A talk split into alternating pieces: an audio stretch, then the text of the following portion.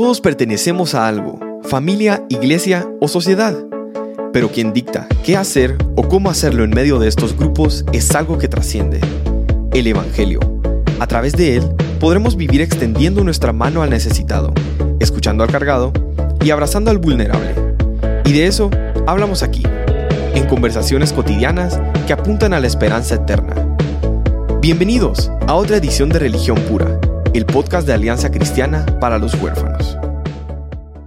Hola, bienvenidos a un nuevo episodio de Religión Pura. Estoy recontenta otra vez de estar con David y Sarita para platicar eh, de algo que yo creo que nunca le hemos hablado explícitamente, David, eh, eh, en, Religión Pura, de verdad.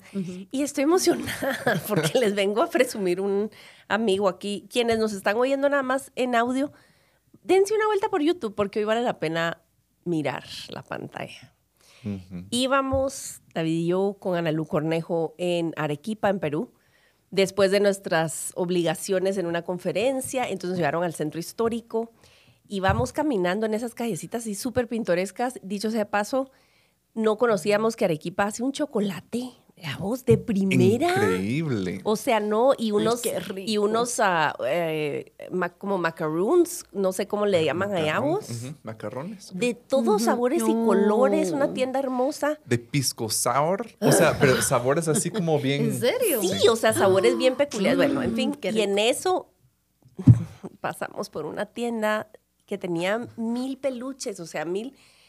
Y yo voy viendo un chimuelo Sarita, yo brinqué. Pero la niña que llevas dentro, porque no La sé llevo adentro y afuera, como bastante frecuentemente afuera, fíjate vos. Entonces yo perdí la poca compostura que yo mm. cargo, la perdí. Corrí, así es. ¡Hay un chimuelo! Y Ana Lu, que es tan linda y toda sobria. Compuesta. Compuesta, ajá, mm. ella que eh, ella al andar con nosotros en la calle solo mejor se reía porque nosotros como niños ah. así como con los chocolates y no ustedes pero es que ustedes son geniales y entonces pues yo los dolaritos que llevaba se fueron acá. Es una inversión maravillosa. Es una inversión. Es una inversión. O sea, mira el detalle de las patitas, la posición, mírate esta patita. Mira la posición de la patita, es genial. Y espérate, tiene la, tiene la compostura de la cola. Si ustedes han visto esta trilogía, saben la emoción que yo sentí en encontrar este personaje. Mm. ¿Por qué en Perú? No sé. Pero ahí estaba y se iba a venir. Porque no es que acaba de salir esa película. O sea, la última salió hace como cinco años. Sí, pero Perú sabe lo que hace. Perú sabe. pero miren, yo quiero aprovechar para, para meter mi cuchara ahorita. Y mira, pues, cuando te digo yo, wow, yo no sé si hubiera volteado a ver una vitrina de peluches. Pero, pero fíjense, pues miren qué interesante. Apenas, apenas el mes pasado cumplí 50 años, ¿verdad? Y resulta que hicimos un almuerzo en la casa de mi hija y mi hija mayor me escribió una carta. Pero vieran qué conmovedora fue la carta porque la carta, ella la escribió como que fuera yo, Sara, niña, escribiéndole a Sara de 50 años contándole lo que fue su vida. De verdad. No saben cuánto lloré. no saben cuánto lloré. Pero una de las cosas que me llamó mucho la atención es que ellas saben, siempre han sabido, mis hijos siempre han sabido con, con no sé, con mucha admiración, con mucha, y no admiración de admirar, sino con admiración de cómo es posible algo así Em, que yo les cuento que toda mi primaria la estudié en un colegio en el que no había ni recreo. ¿Cómo? Ni clase de educación física. ¿Sí? Bueno, estoy hablando de hace unos cuantos años, ¿verdad? era un, era un reformatorio. Era un, colegio de religiosas, ¿verdad? Era un convento, era un colegio de religiosas. Mal hecho, hermanas. Donde había internado. No quiero decir el nombre, ¿verdad? De la institución. Yo sí. Quiero que se publique. Pero escuchen, en uno, de, los párrafos mi hija escribe y dice, mami, eh, bueno, y aunque te cueste tanto, le está contando esta niña a la, a la Sara adulta, aunque te cueste tanto coordinar actividades, porque yo siempre les digo, mucha perdónenme, yo coordinación ojo-mano no tengo, se me hizo demasiada falta la clase de educación física. el jugar, los recreos. Fíjate que, bueno, yo eh, les he contado y cuando les compartí sobre, sobre mi historia de vida, les contaba que que pues me encanta leer, soy muy racional, soy muy de pensamiento crítico, muy dedicada a los estudios, pero claro, o sea... A la fuerza, eso lo sabíamos. O sea, me, entrenaron de esa manera. Tu diversión era aritmética. Los pizarrones llenos de números. Eh, y, después le daban vuelta al pizarrón y, en el otro lado del pizarrón estaban los mapas, ¿verdad? Con donde teníamos que hacer localizaciones geográficas. O sea, era full clases. No me digas que tu directora se llamaba Tronchatoro. o sea, así que Matilda. no se llamaba así, pero era brava. pero mira el impacto, el impacto de que, de que no te desarrolles de forma integral porque, porque no hay un desarrollo holístico ahí. Claro, teníamos, el nivel académico era muy bueno, eh, había muy buena fama de ese colegio en cuanto a mm. conocimientos, ¿verdad? Yo te recito las preposiciones propias, incluso lo dice mi hija en, la carta, ¿verdad? Te recito los volcanes en el orden en el que están en el mapa. claro, porque había que aprenderse todo de memoria y, y yo siempre fui muy buena para estudiar, me gustó mucho. Pero qué falta me hizo porque porque yo soy muy mala para imaginar, yo soy muy mala para para ni siquiera sé si me hubiera llamado la atención la eh, vitrina, fíjate. Sí, y fíjate vos que entonces, bueno, em, digo, tu personalidad y tu set de, de habilidades hizo clic con ese sistema educativo. Y para vos, así es. No fue problema. Es y decir, fue un refugio, fíjate. Fue un refugio predecible y para vos e, era en realidad recrear tu alma y tu corazón, los libros, sentarte, leer, aprenderte de memoria, hacer cuentas. Vos estuviste y Dios, fue bueno porque, porque me dio una compañera de jornada de vida en esa, en esa etapa de ciclo vital, que fue mi hermana. Yo tengo una hermana que apenas es un año menor que yo, se llama Marcela. Y, y, era mi compañeraza de vida, éramos uña y mugre. Y una tía, hermana de mi mamá, que apenas era tres años mayor que yo, ella se llama Elisa, entonces éramos el trío dinámico en la casa. De sí que teníamos esa, porque si hubiera sido yo hija única, imagínate qué desastre. No, Sarita, no, tú tendrías una anciana de 95 años viviendo en mi corazón. Sí, totalmente, totalmente. Y me conmovió mucho cómo en la carta mi hija hacía referencia mm. a esos aspectos que no cabe duda que para ellos fueron así como, wow, o sea, mi mamá no tenía recreo en el colegio. eso es una crueldad. Va, y fíjate vos, ¿qué hubiera hecho yo? en ese eh, sistema educativo. Ah, claro. Yo hubiera sido la malcriada rebelde. Te hubieran echado. No, no, o sea, no me aguanta. No, porque yo o, hubiera dibujado la maestra, la pared, en mi, en mi brazo. Yo no, es más, yo no puedo estar mucho tiempo en un lugar encerrado sin ventanas porque yo necesito ir a chequear qué está pasando. O sea, yo necesito ir a ver el cielo, el árbol. Y lo veía, yo lo veía en, compañeras a las que ay, les, caía.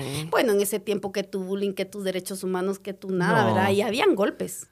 Y era así como no solo castigo de salir afuera de la clase, sino coscorrón, bofetada, decían ellas, ¿verdad? En su mm. jerga española. Ajá. Guapa pero el guapa no creas que era que guapa estás, era guapa, no era una palabra muy, Amable. guapa y ven guapa y ahí, ahí iba el cruzada de cara, ¿verdad? Sí, sí, porque claro, para, por mi personalidad yo mm, muy recatada, claro, muy quietecita, muy conservadora y me fue muy bien. Pero yo veía cómo sufrían las mm. demás. Y, educación física la, eh, eh, la recibías a partir de primero básico. ¿Qué te parece? Cuando ya tenías cuerpo. De ahí solo llevabas tu cerebro en un bote. Cabal.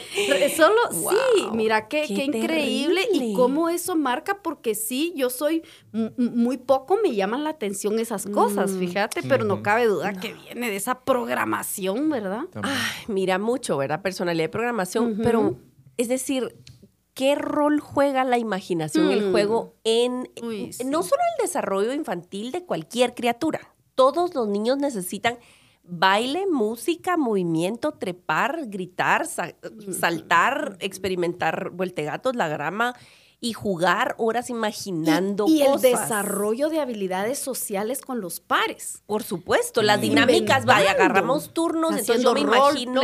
Correcto. Y yo me pongo a pensar cuántas veces lo que describís tú, Sara, es lo que hemos visto en hogares de protección porque necesitan estructura, porque tienen poco recurso, porque entonces todo el mundo tiene que ajustarse a lo que hay. Eh, pero ¿qué rol juega la imaginación y el, y el juego? Eh, eh, hmm. más en un niño que está en necesidad de un trato más terapéutico, de una sanidad. Mm. Vos, David. Échate. A ver, ¿qué pensás? wow. Mira, obviamente hay, podemos ver como el lado de estudios que existen en donde ya, y esto es reciente, es que de verdad no fue por mala fe que se hiciera, esa, uh, hace, se hiciera esto como lo hizo. Estos sistemas, ¿verdad? Sí, o sea, no fue porque no, somos rebeldes. Exacto, es que no habían estudios que decían, no, los niños necesitan, como decías, trepar, subir Lo que pasa es que se veía como que es pérdida de tiempo. Sí. O sea, y en, efectivamente, eso, a la fecha la gente creo que, que menosprecia el, juego, sobre todo el juego libre.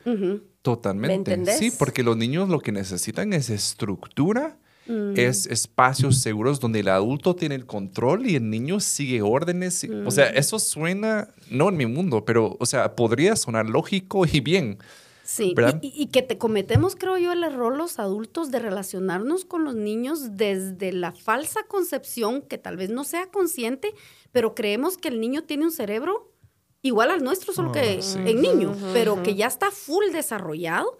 Cuando, imagínense, o sea, está haciendo todas sus conexiones neuronales. Entonces, creemos y, y esperamos reacciones de los niños desde el cerebro nuestro de adultos, ya completo, ya con todas sus conexiones, ya con todo el background de todas nuestras experiencias y esperamos que el niño reaccione de la misma manera. Sí, sí anoche justo, yo tengo una niña que recién hace dos semanas cumplió 13 años. Tres.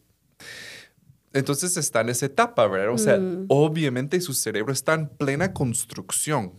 ¿Y cómo se construye? Por medio de sus experiencias. Y estamos tratando de darle una diversidad de experiencias en un ambiente seguro, donde podemos eh, dar retroalimentación, pero también que ella pueda experimentar nuevas cosas. Pero anoche, em, e-, ella, perdón, ella es muy verbal también. Ella habla mucho. Y tiene una voz ronca, hermosa. sí. sí, es lindo. Eh, eh, pero es muy verbal y habla mucho. Y eso a veces nos confunde porque asumimos que ella entiende todo. Y la verdad que ella se expresa muy bien y habla muy bien, pero anoche le estaba tratando de explicar algo y de verdad era como que estuviera explicando algo a una mesa. O sea, no, no. En chino. Y era que tu mamá está hablando por teléfono y no puedes estar con ella ahorita porque ella llegaba y entonces yo estaba con ella y como, sí, pero no puedes estar con ella, ¿entiendes? Sí, pero quiero mami. Yo, o sea, ¿verdad? Me frustra porque ella no, pero tengo que recordarme y regresar. Ella no tiene mi cerebro, no tiene mi capacidad y eso no está mal. Para ella está perfectamente bien. Entonces, ¿qué es lo que requiere de mí? Paciencia. Eh, yo tengo que decir la misma cosa 50 veces. Mm. De verdad, estamos en esa etapa no, no puedes jugar con eso, pero quiero esto, pero no puedes jugar con esto, ok. Pero quiero esto, O sea, es una, eh, pero estamos como también tratando de navegar esta ola que nos toca. Y creo que lo que hacemos como padres es querer navegar olas que no nos corresponde todavía. Entonces, em, o bajamos el niño a otro nivel o lo subimos a un nivel y no sabemos cómo llegar donde están ellos. Eso pasa más cuando tenemos más niños en casa. Yo tengo dos niñas de 8 y a veces espero de la niña de tres que se comporte como la de ocho. Exacto, Entonces, también como padres tenemos que ser muy conscientes de nuestro propio discurso, lo que estamos diciendo incluso sobre el juego, sobre la imaginación, sobre la estructura que estamos dando y si eso realmente es para el bien del niño según la etapa de desarrollo en la que se encuentran ¿O es mm. para mí facilidad? Mira, y es un reto, es un reto porque temas como incorporar a la disciplina, el compartir el poder, el dar opciones, el hacer acuerdos, es, es tan contracultural para nuestras generaciones. que estamos acostumbrados y nos criaron así como que la mamá, lo que yo digo y porque soy tu mamá y así se va a hacer. Esa, eh, yo creo que ese mismo conflicto nos toca superarlo con el hecho de reconocer el juego como una excelente plataforma de conexión y como una excelente plataforma de, de proveer información relevante que nosotros queremos que el niño recuerde, porque la está escuchando, la está viviendo, está teniendo no solo memoria cognitiva de lo que le estamos enseñando, pero también motora, porque está en movimiento. Y, y, si ustedes, ah, no sé si han identificado, a veces me pasa a mí, yo escucho muchos podcasts y a veces, eh, y, y generalmente cuando un tema me interesa, lo escucho unas tres o cuatro o cinco veces. Y a veces recuerdo hasta en qué calle, en qué esquina, Sí, en qué sí, semáforo sí. estaba Sí. mientras Sí. esa, esa persona, Frase. eh, fra- esa frase resonó y me impactó. Y puedo recordar hasta en qué esquina estaba, ¿verdad? Imagínese entonces qué gran valor hay en, en que nosotros seamos intencionales en usar la plataforma lúdica en el, el juego libre o el juego dirigido para enseñarles cosas a los niños, ¿verdad? Y que esa sea una herramienta y que no y que deje de ser visto como como pérdida de tiempo o como algo que los niños deben hacer solos. Y claro que deben haber tiempos y espacios para que los niños jueguen solos.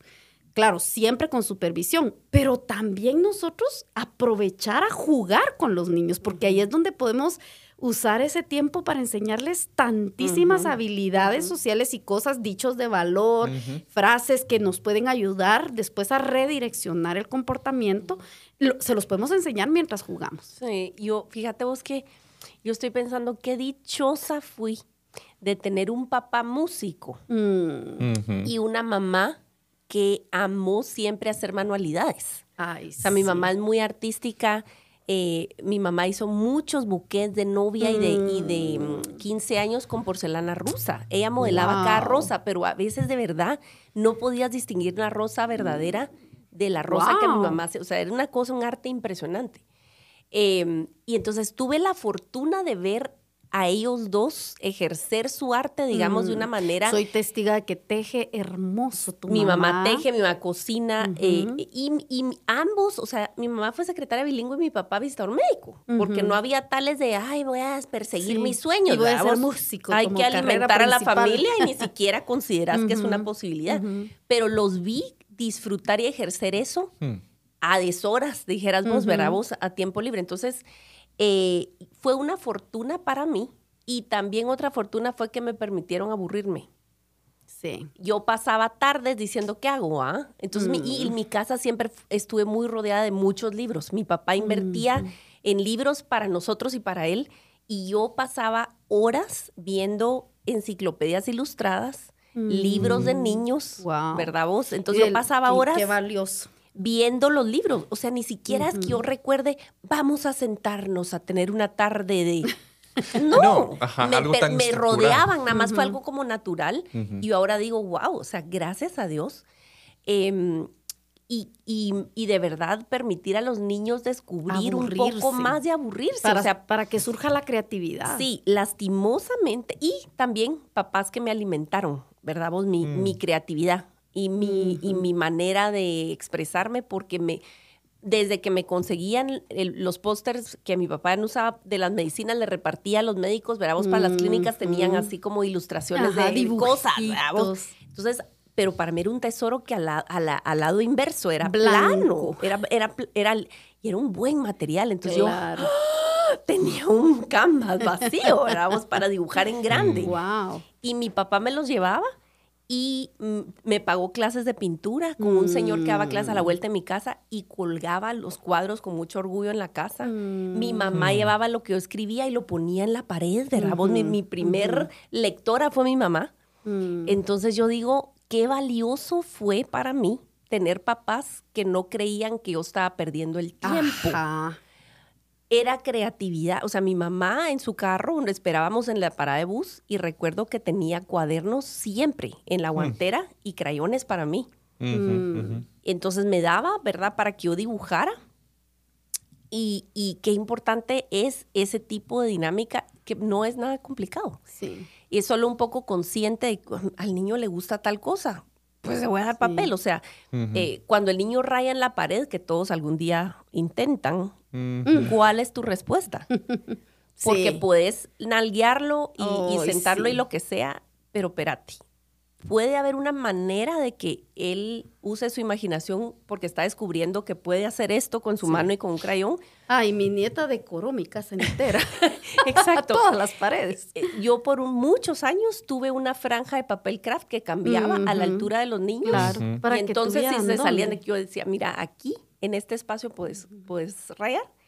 Y por años tuve esa franja de papel craft a la altura de ellos.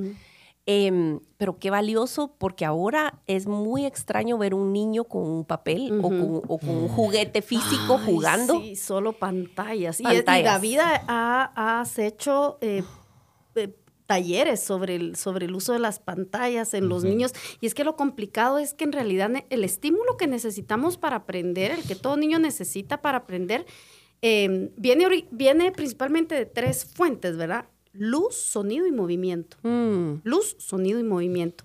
Ahora, lo complicado con las pantallas es que tenemos los tres estímulos ahí, juntos, ahí. Entonces nuestro cerebro no tiene que hacer mucho.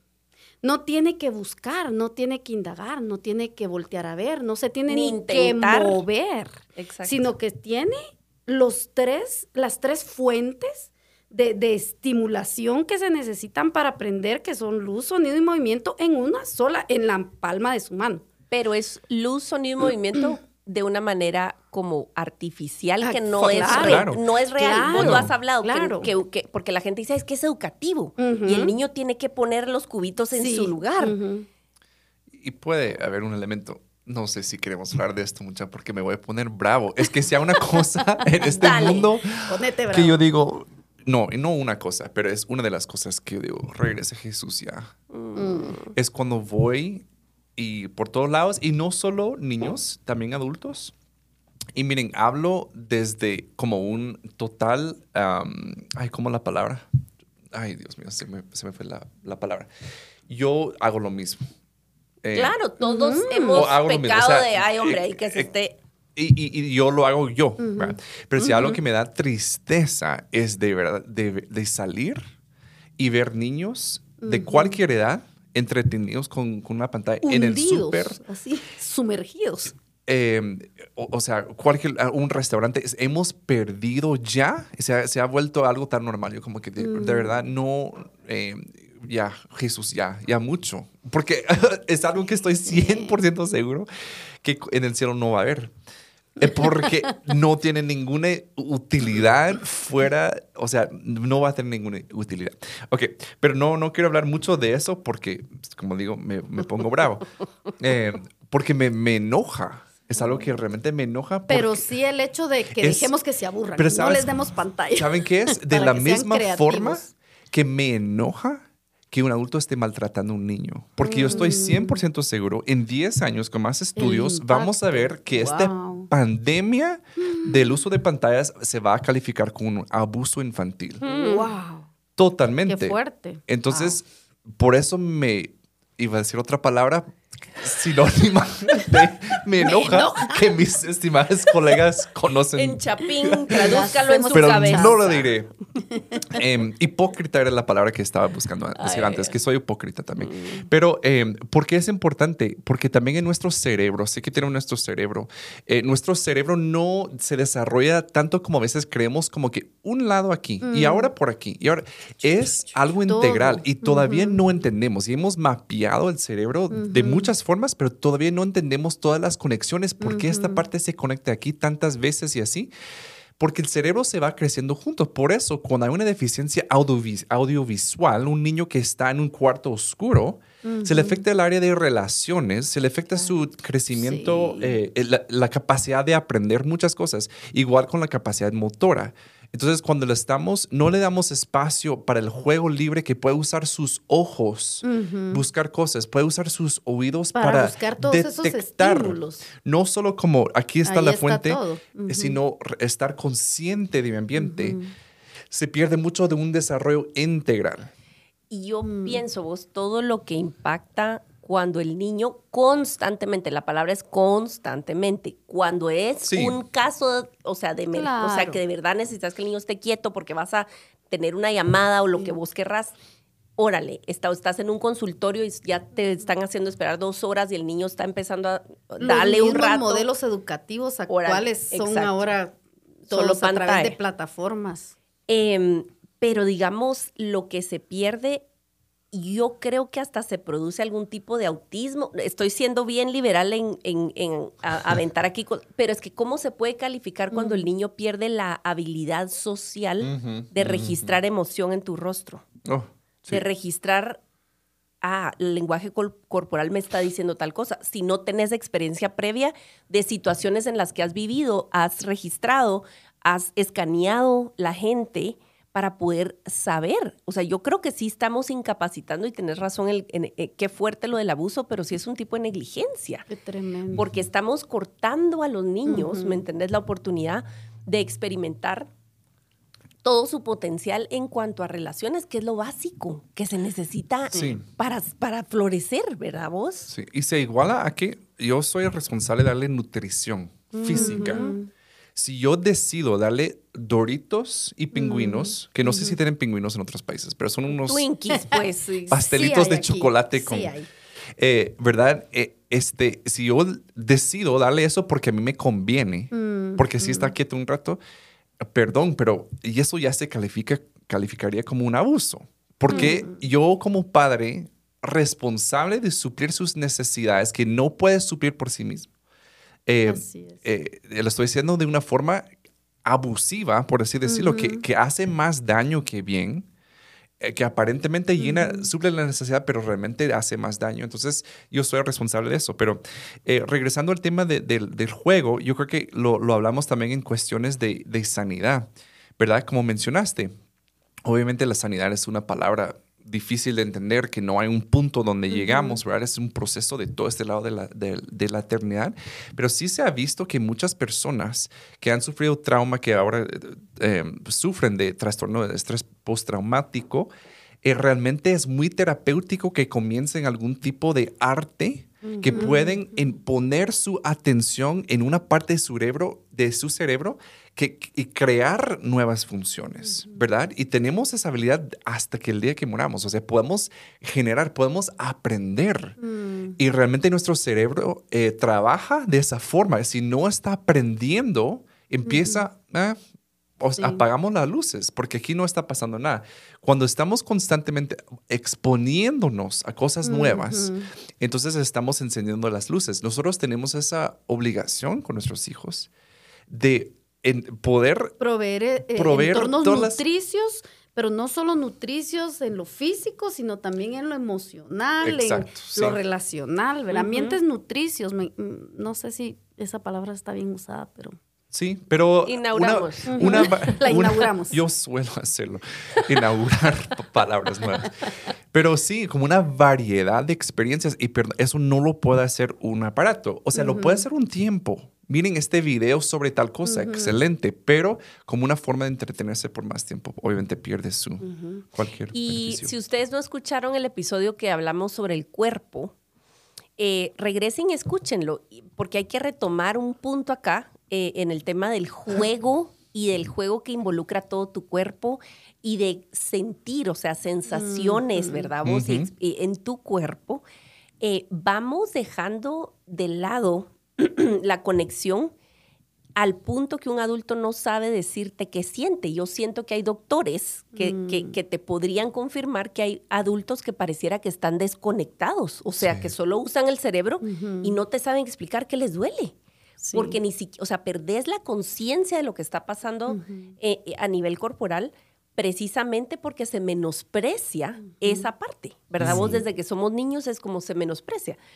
Eh, y, y de verdad, fíjate que, que me estoy acordando de un amigo nuestro que es un, ahorita tendrá unos sesenta y pico años, tal vez, 60, por ahí.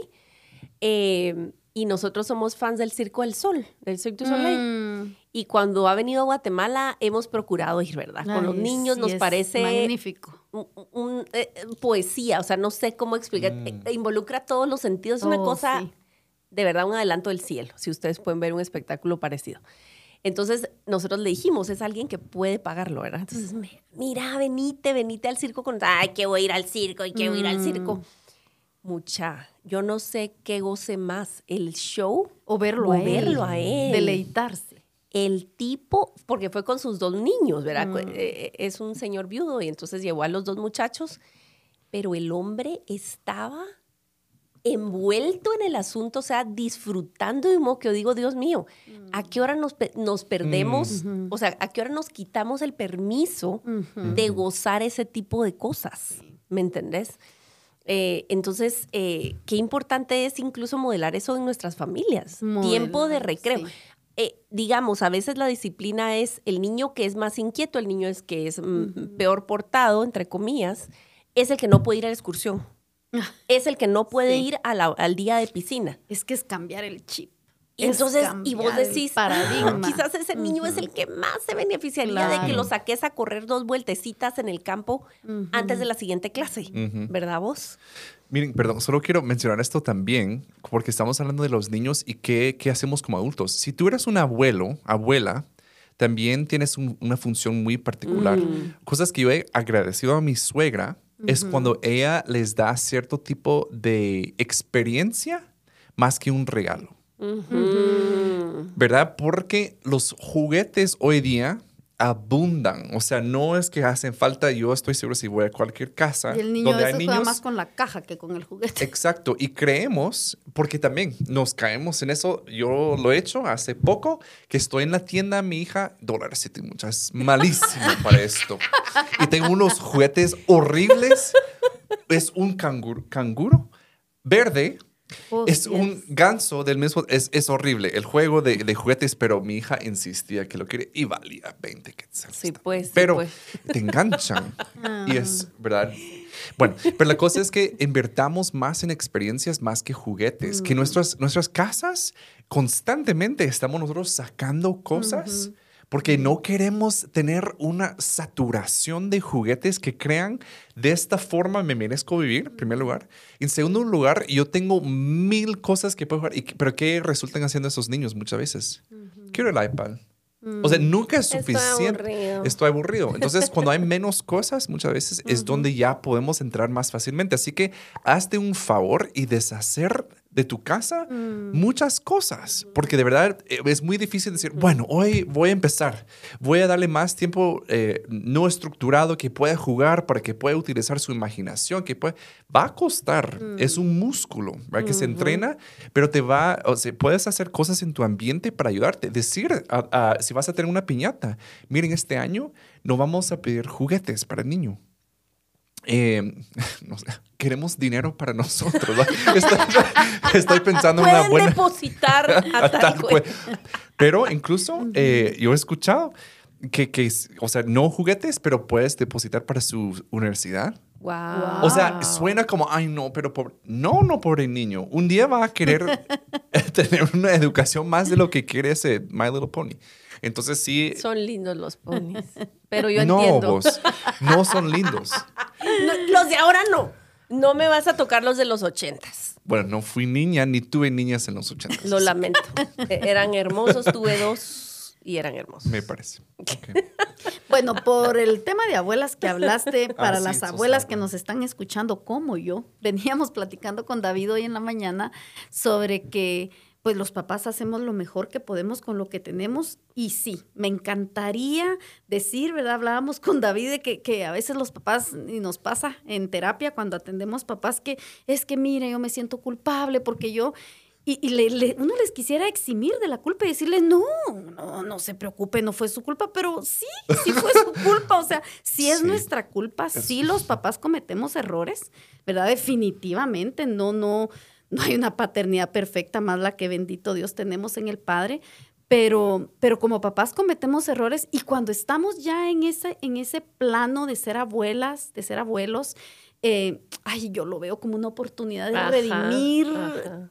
porque yo ya tengo más experiencia, yo ya aprendí de mis errores, yo ya aprendí muchas cosas más nuevas y ahora qué rico poder, yo tengo dos hijas que ya son mamás y poderlas acompañar en esta etapa de ser mamás, ¿verdad? Mis niñas siendo mamás, Claro. eh, ahora ya son adultas, ya no son mis niñas, eh, pero eh, qué rico poder tener todos estos conocimientos y si usted es abuela o abuelo y nos está escuchando, sepa que, que usted puede tener una, una intervención muy nutricia, como di- ah, bautizamos la palabra hoy, en la vida de sus nietos, muy intencional, y usted tiene como ese tiempo y ese espacio de jugar, de ofrecer esos ambientes creativos, seguros, em, de crear memorias, em, olores, cocinarles algo rico que les guste, que sepan que, que eso, eso que se dice ay, esto e, era el olor de la casa de mi abuelita. No nos ofendamos mm. por eso.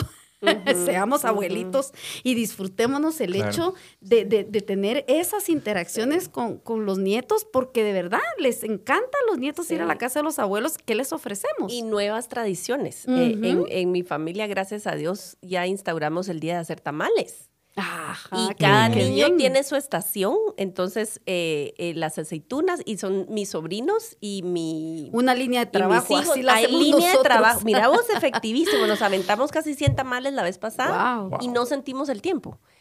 Eh, y entonces cada quien hace su parte. Entonces cuando por fin están los tamales, jugamos afuera en lo que se cocen los tamales, las horas, lo que sea, cuando están los tamales, hora de comer y abrimos los tamales y cada vez que comemos, entonces es aquí me estoy comiendo la almendra que puso la Ari. Y todos aplaudimos. Aquí está el chile de pimiento que puso. es una cosa linda alrededor de mi mamá, ¿verdad? Eh, aquí les voy a, yo creo que vamos a ir terminando, pero dos ideas prácticas que a mí me ha encantado hacer con mis hijos, sobre todo más chiquitos, ahorita ya mm. tienen 20 a 15 años, así que ya estamos en otra etapa. Eh, pero cuando eran chiquitos íbamos en el tráfico GT, detestable. Mm, Entonces, estoy aburrida, estoy aburrido. Ok. A que en, en 10 segundos yo encuentro 10 cosas rojas en el, aquí, afuera del carro y que te gano. Miren, muchas se volvía mm. un carro, aquí, un anuncio de la pizza, no sé qué, allá tal, no, mira, alegrísimo. Sí, claro, sí. Y memorable. Otro es eh, vamos observando, tal estos van caídos en el carro, y va que te un viejito cargando leña y con un perro a la par. Mucha, ¿a dónde irá ese señor? Mm. Hmm. Crear dónde crees, ¿Desde dónde crees que sacó la leña? ¿Para qué la irá a usar? Hmm. Mira, estimular la creatividad. A, fijarse en su entorno, a tener empatía, porque estás imaginando las circunstancias de esa persona. ¿verdad? Y, son ejercicios creativos. Yo no me lo inventé, eso, lo, eso, fíjate vos que lo leí en el libro de Tracy Hogg hace mil años cuando yo estaba empezando a criar. Este, y su abuelita lo hacía con ella. Mm. Y yo lo empecé a usar, fíjate, con mis hijos. Entonces, es, son ejercicios lindos, ¿verdad? otra es cuando empezaban a, quejarse también de aburrimiento, en, porque el carro, ¿cuántas horas pasamos en el ah, carro? Sí. Eh, y yo sé que ahora también el iPad es parte del alivio en cierto modo, pero em, hay, un, hay juegos de tarjetitas que tienen preguntas para iniciar conversaciones.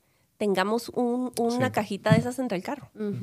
¿verdad? Se nos acaban las ideas, hay gente que tiene mejores ideas, entonces... Y no tenemos que inventar el agua azucarada. Sí.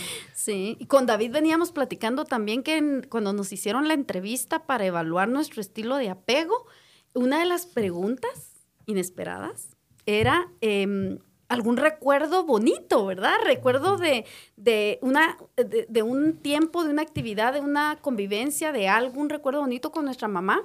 Em, y sí, nos, a veces nos descubrimos siendo adultos eh, indagando y buscando en nuestro cerebro dónde están todos esos recuerdos. Entonces, el ser intencional es en crearlos, ¿verdad? En crear esos recuerdos bonitos, esos tiempos de disfrutar, de jugar, de compartir. Eh, se me escapa el nombre ahorita del premio Nobel de un premio Nobel, un señor premio que ganó un premio Nobel, que hizo un experimento evaluando el impacto de recordar, de traer a la mm. mente recuerdos de buenas memorias, buenos momentos y qué impacto tenía en el cuerpo. ¿Verdad? Entonces, eh, eligieron un grupo de personas y, y lo sometieron a intencionalmente, pues que, tuvieran esos, esas, trajeran a su mente todos los detalles que fueran posibles de buenos momentos, de buenas experiencias y los tuvieron eh, eh, con resonancias magnéticas y haciéndoles evaluaciones. eh, y cómo el cuerpo reaccionaba biológicamente ante, el, ante el recuerdo de una manera tan positiva, eh, generando esas hormonas, ¿verdad? Buenas, que ya sabemos, oxitocina, dopamina, serotonina, y cómo eso era tan, tan saludable, tan bueno para el, para el cuerpo, y, y cómo pueden ser estrategias que usemos para momentos difíciles, el recordar la fidelidad de Dios, ¿verdad? El recordar los tiempos buenos, eh, el recordar cómo Dios ha provisto personas, relaciones, momentos tan buenos en nuestras vidas.